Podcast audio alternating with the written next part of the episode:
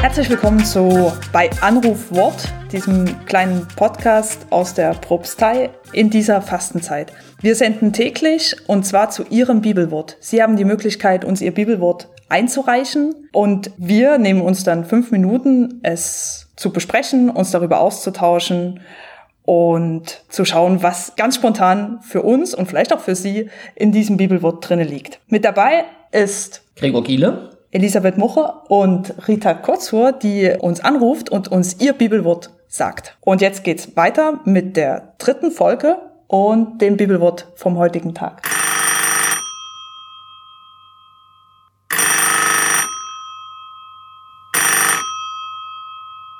Guten Morgen. Die Hörerin von heute hat einen Psalmvers geschickt. Und zwar Psalm 23, Vers 1. Der Herr ist mein Hirt, nichts wird mir fehlen. Ich muss dazu sagen, ich habe die Einheitsübersetzung genommen. Es gibt natürlich auch die anderen Bibelformen, aber ich lese die Einheitsübersetzung.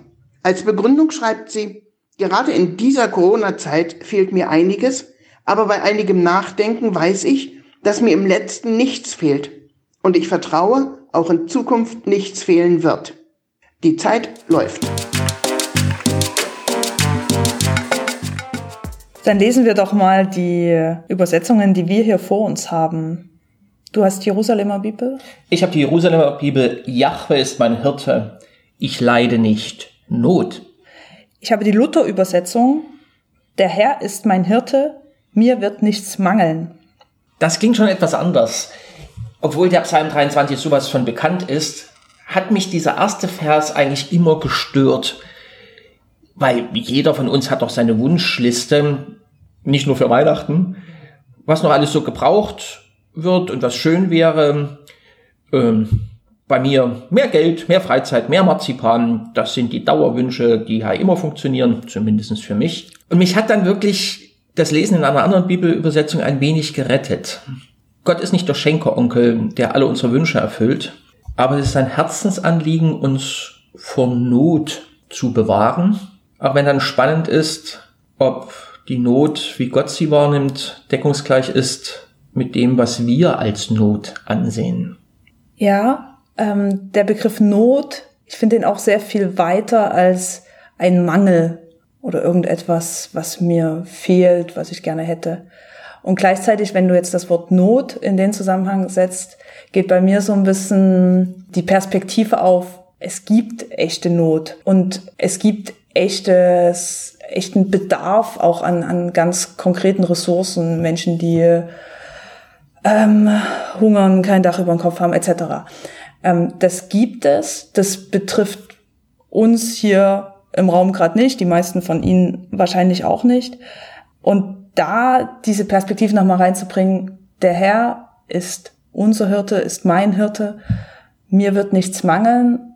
Ich glaube ja, dass diese Person die diese Art von existenzieller Not leiden, das auch sagen können. Und gleichzeitig finde ich, dass es, wenn es aus deren Mund kommt, vielleicht mache ich jetzt auch zu stark hier Kategorien auf, dass der Satz dann nochmal ganz anders klingt. Tut mir leid, Elisabeth, jetzt muss ich dir ein wenig in die Parade fahren. Natürlich, diese existenziellen Nöte sind die handfestesten, die es gibt. Ich weiß am Ende des Monats nicht, ob, ob mein Geld reicht. Ich habe kein, keine Wohnung, ich hungere.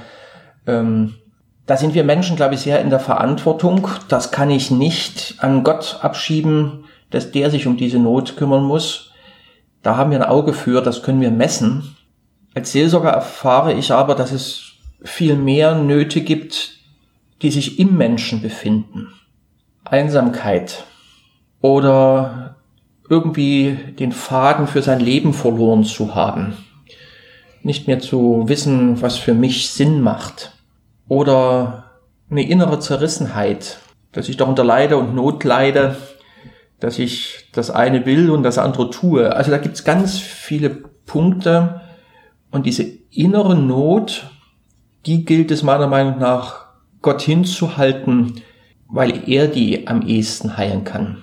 Die äußeren existenziellen Nöte, die uns sofort ins Auge springen, Entschuldigung, da sind wir Menschen füreinander verantwortlich, wenn es die immer noch gibt ist das unsere Schuld. Ja, ja. Ich glaube, mit deiner Parade hilfst du mir zu sagen, was ich meinte. Es gibt diese existenzielle Not ähm, und da sind wir in der Verantwortung und gleichzeitig können wir sie nicht äh, mit den Fingerschnippen beseitigen, ähm, sondern stehen auch mit einer gewissen Armut da davor.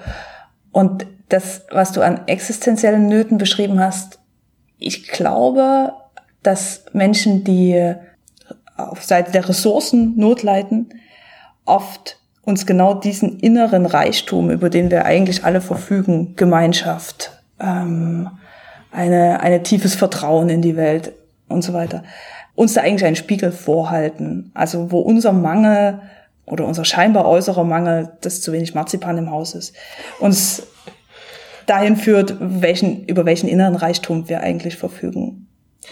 Ich merke, heute stocken wir ein wenig.